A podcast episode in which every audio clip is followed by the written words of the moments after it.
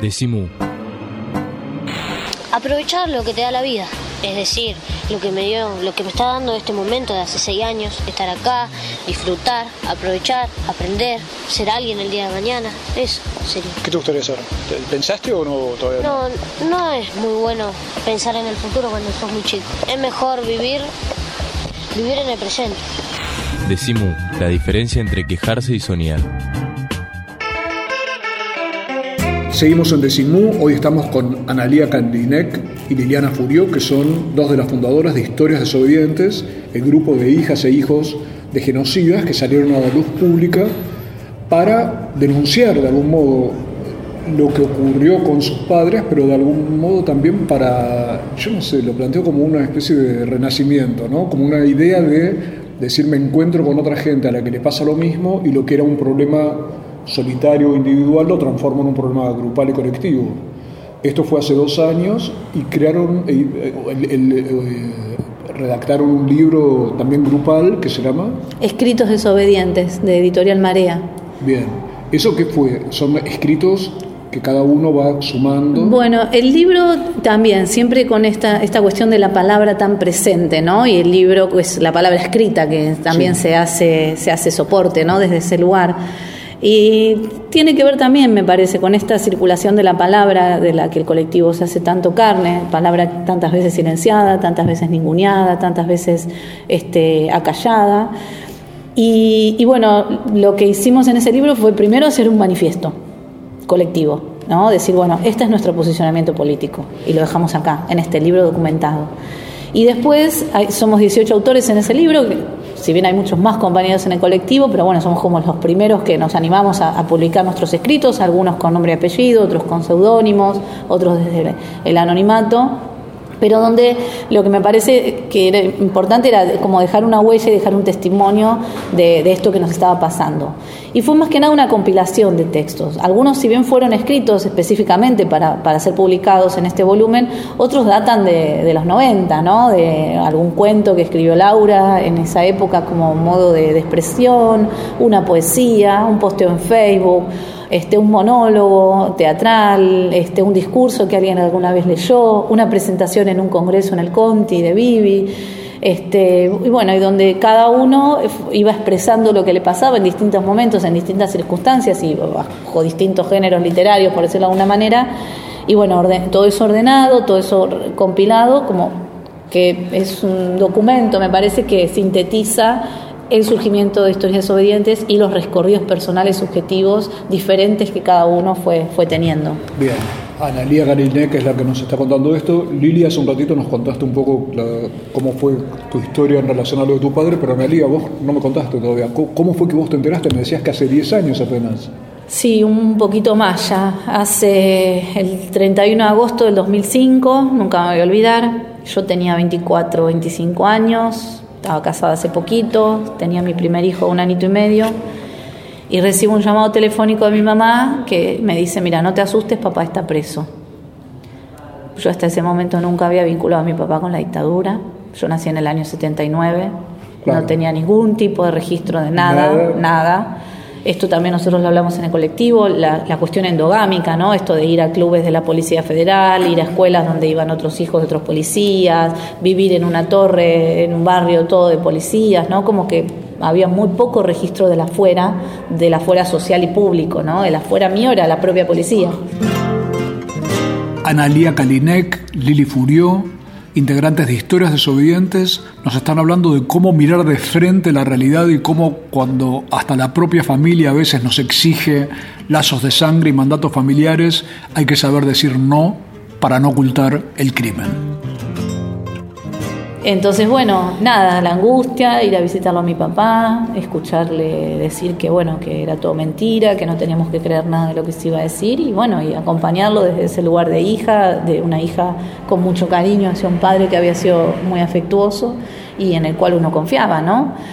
Y bueno, y a medida que fue pasando el tiempo, empezar a hacer esas preguntas que tanto miedo me daban, primero de manera muy íntima y de manera muy culposa, porque era como sentir que yo estaba traicionando a mi papá, poder dudar de él, hasta que, bueno, la verdad se impone contundentemente, los juicios me parece que traen eso también, traen la verdad, por más dolorosa que sea, en mi caso personal es, literal.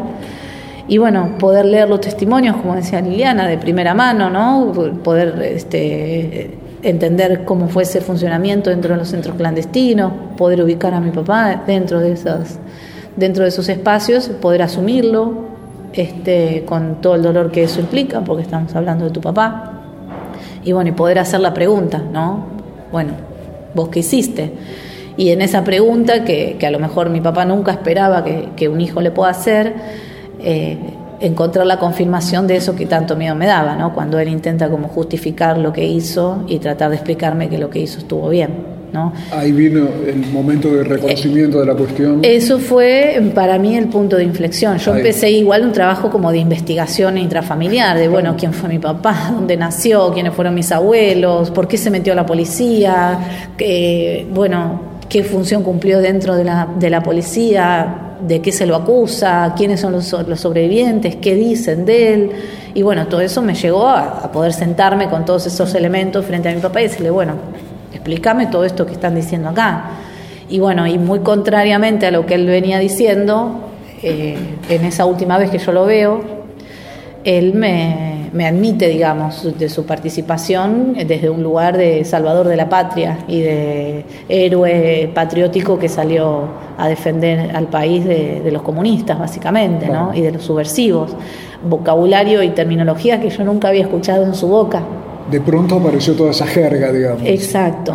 Y bueno, fue, como relata Liliana, un camino doloroso, de mucha soledad, de expulsión familiar, ¿no? Ahí está, porque entonces eso implica también en tu caso, pasa eso, Lili, de, lo que plantea Analia de la expulsión familiar, o sea, quedarte un poco solo en esa discusión.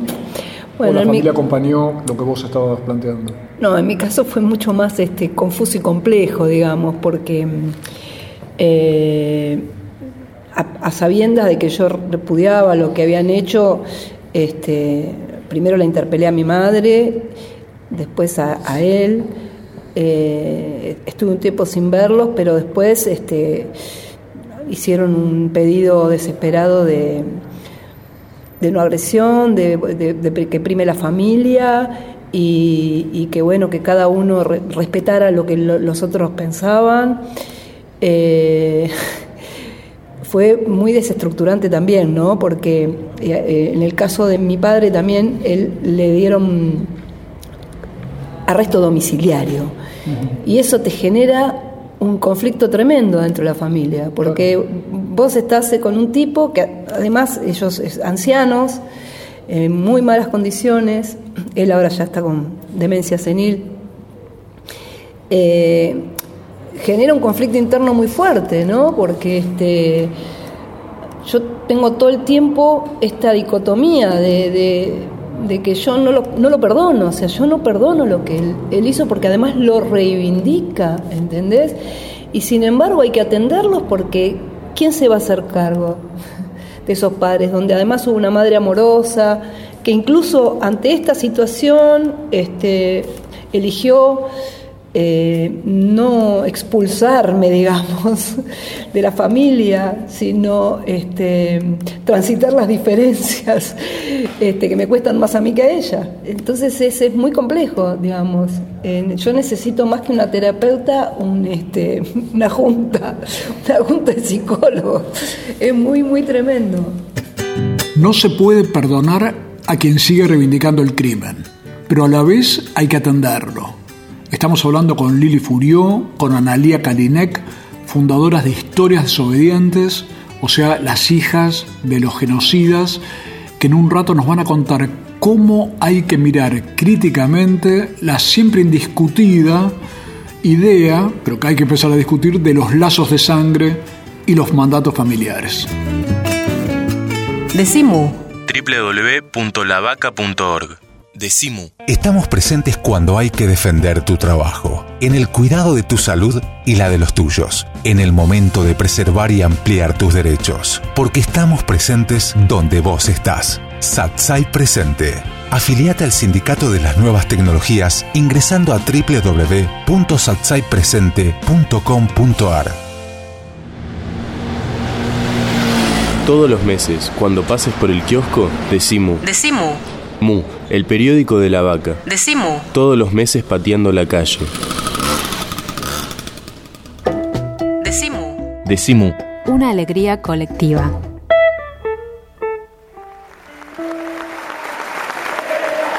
Y ahora vamos a escuchar las recomendaciones musicales de Pablo Marchetti, o sea, El Grito Pelado.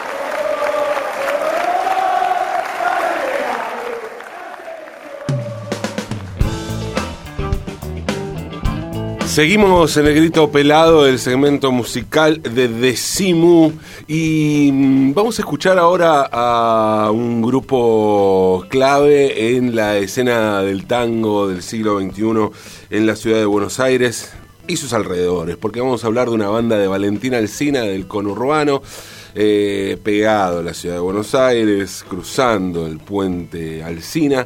Eh, allí, en Valentina Alcina, todos los años los músicos de Quiero 24 organizan el Festival de Tango de Valentina Alcina. Es uno de los tantos festivales eh, barriales, autogestivos eh, que existen eh, en la Argentina, porque también hay en otros lugares del país, básicamente en Buenos Aires y Gran Buenos Aires, pero también en otros lugares del país, dando cuenta de una escena de tango que tiene muchas características eh, particulares, eh, si, si, debiera buscar alguna característica en lo estilístico, hay, creo, una, una actitud punk en el hacerlo vos mismo hoy es posible cualquier tipo de tango. Entonces estamos ante una, una época donde convive lo más tradicional con lo más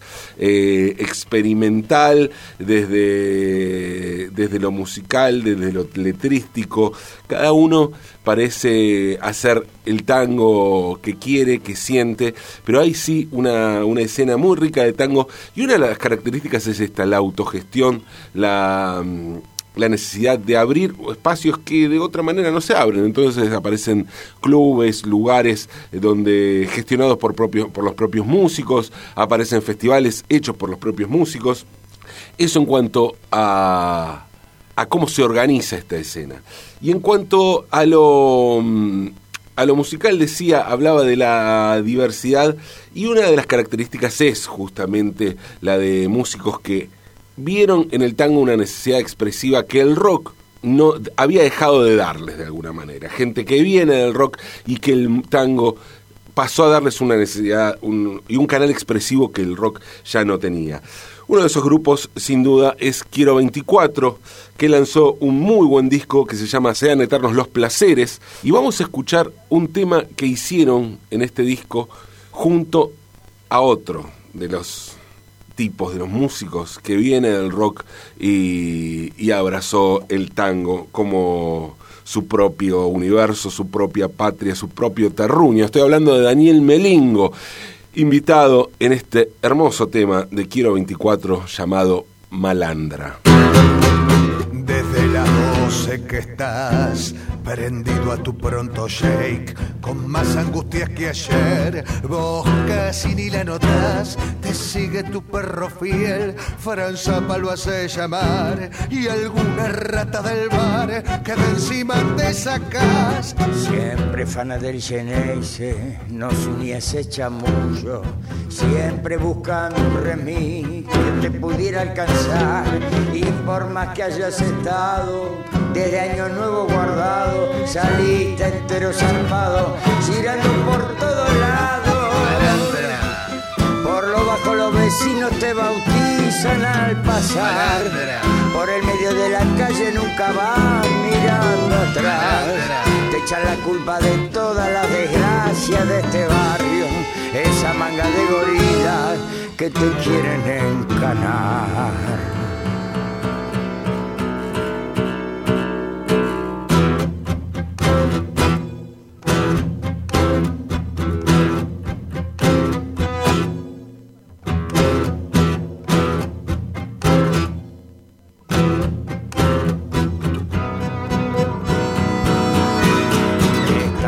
La das y recorres la avenida. Vas haciendo tu laburo, vas salando las heridas. Te acordás de aquella piba que perdiste en la estación. Los muros de Puente Herli te sirvieron de frontón. De putas y bardos, de chorros y algún motín. Vas enfermando lo mismo a un ratito a cualquier gil. Antes de que salga el sol, vos te guardas otra vez. Mientras la ciudad despierta, la vigía con la TV. Malandra. Por lo bajo los vecinos te bautizan al pasar. Por el medio de la calle nunca van Te echan la culpa de todas las desgracias de este barrio. Esa manga de gorilas que te quieren encanar.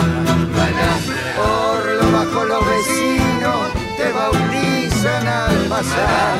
Por el medio de la calle nunca van mirando atrás. Te echan la culpa de todas las desgracias de este barrio. Esa manga de gorilas que te quieren ganar. Esto fue El Grito Pelado, la propuesta terapéutica que cada semana nos trae Pablo Marchetti a Decimú. Decimu. No adivinamos el futuro. Creamos el presente. Decimu. Por el derecho a la rebeldía.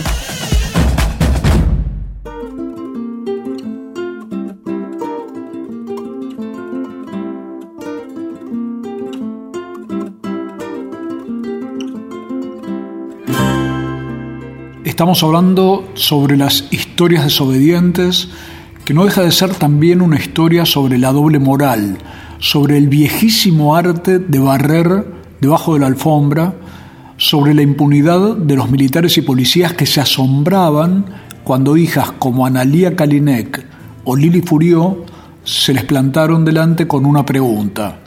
¿Qué hiciste? Analía primero, Lili después. ¿Cómo entender esa doble moral? A mí se me viene una película a la cabeza eh, que fue, me acuerdo que yo estaba en, un estado de negación muy fuerte y lo iba a visitar a mi papá regularmente y mm, mi vecina tiene, este, bueno, familia desaparecida, me, me aprecia mucho, una señora grande de 80 años, en ese momento tenía 70 y me acuerdo que eh, hablábamos lo que estaba pasando y me invita a la casa a ver la película eh, que se llama eh, La cajita de música, o también está traducido como mucho más que un crimen. No sé si la viste, No la vi. te la recomiendo. Eh, donde, bueno, la, la protagonista vive en Estados Unidos, este, tiene a su padre, al que quiere mucho, y le llega al padre una extraditación para ser juzgado por crímenes nazis. ¿no? Tiene que viajar, no me acuerdo, a Hungría, no me acuerdo a qué parte. Y ella cuando lee la citación dice, uy, se equivocaron, pobres, se confundieron, ¿no? Mi papá que vino acá emigrando y que es un granjero y que nunca hizo nada, ¿no? Entonces le dice, quédate tranquilo, papá, yo, esto fue un error, yo lo voy a aclarar, ella era abogada, la protagonista. Y en el medio se va dando cuenta, en el transcurso de la película, de que sí, efectivamente, el padre había participado en los crímenes nazis. Y todo el recorrido que ella va haciendo y, y cómo ella va pudiendo también enfrentar a su padre, eh, a mí me, me iba dando pistas también, ¿no? Y hay un dato central también para mí en la película, es que la protagonista también tiene un hijo, ¿no? Y ella también aparece la preocupación del vínculo que ese hijo tenía con ese abuelo. Claro. Y lo que ese abuelo también le podía transmitir al hijo y cómo preservar a ese hijo, ¿no?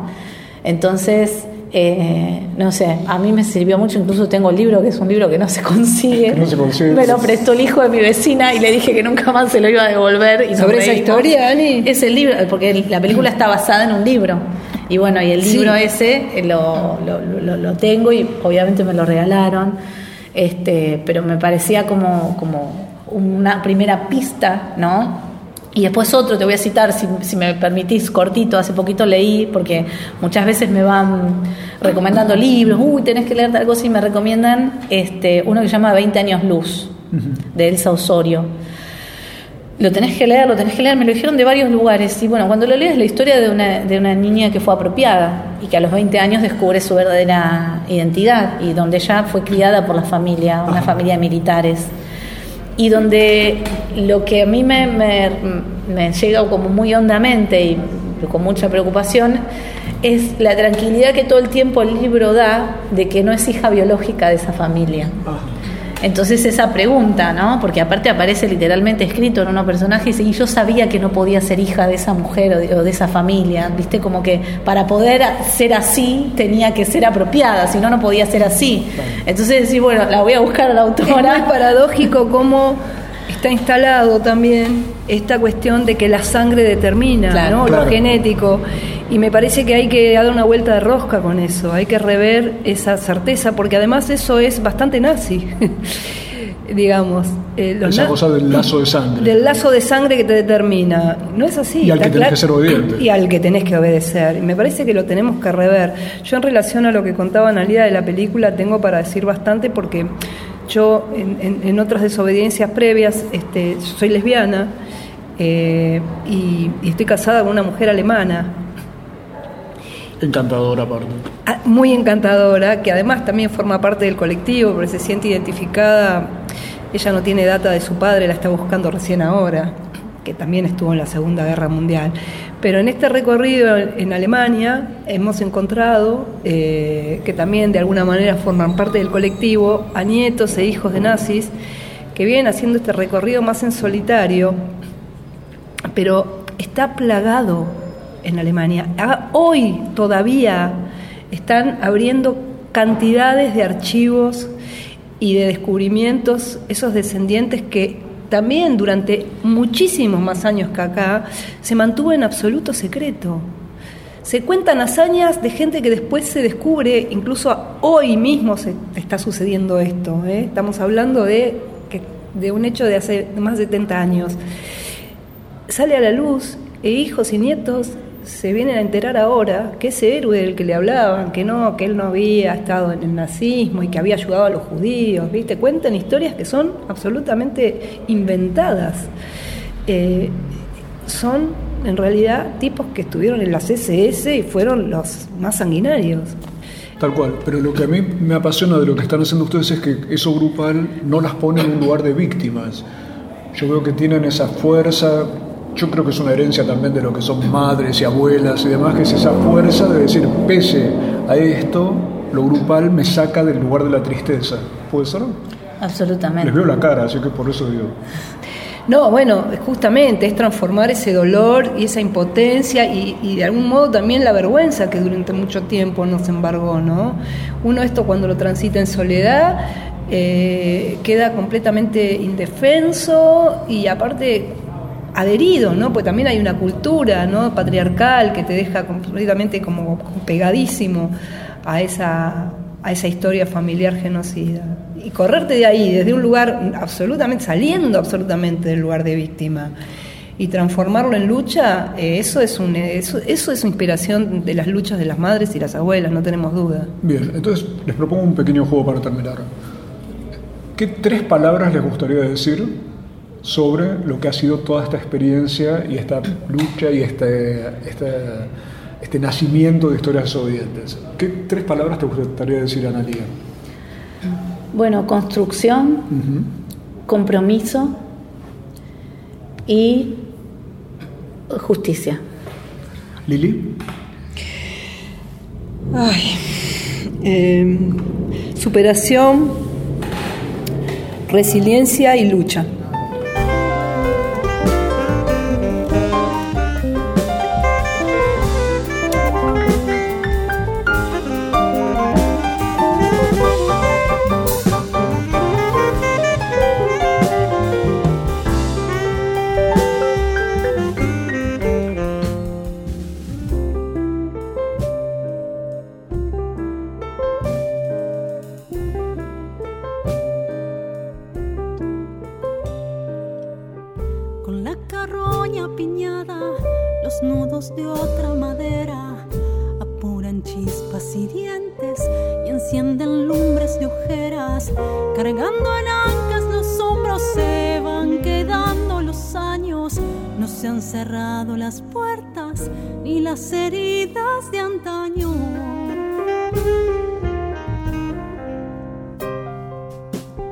Fantasma viejo y roído, capullo de los rosarios, cuando se postran las sombras detrás del abecedario.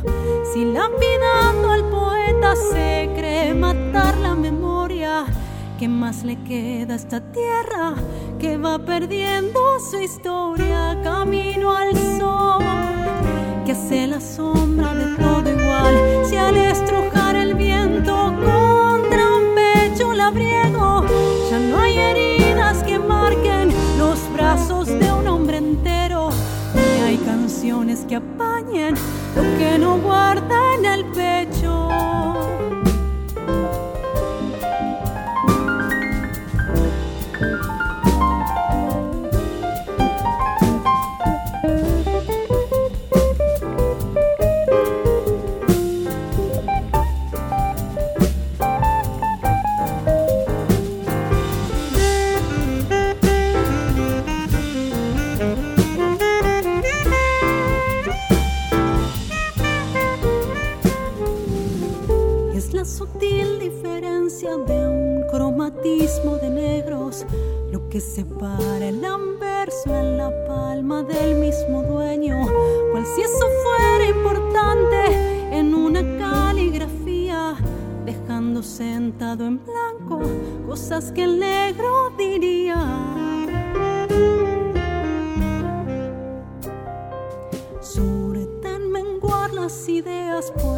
Que se frena la clara con dos monedas de cobre cubriéndome la mirada.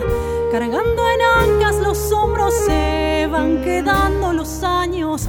No se han cerrado las puertas ni las heridas de antaño. Camino al sol que hace la sombra de todo igual. Si al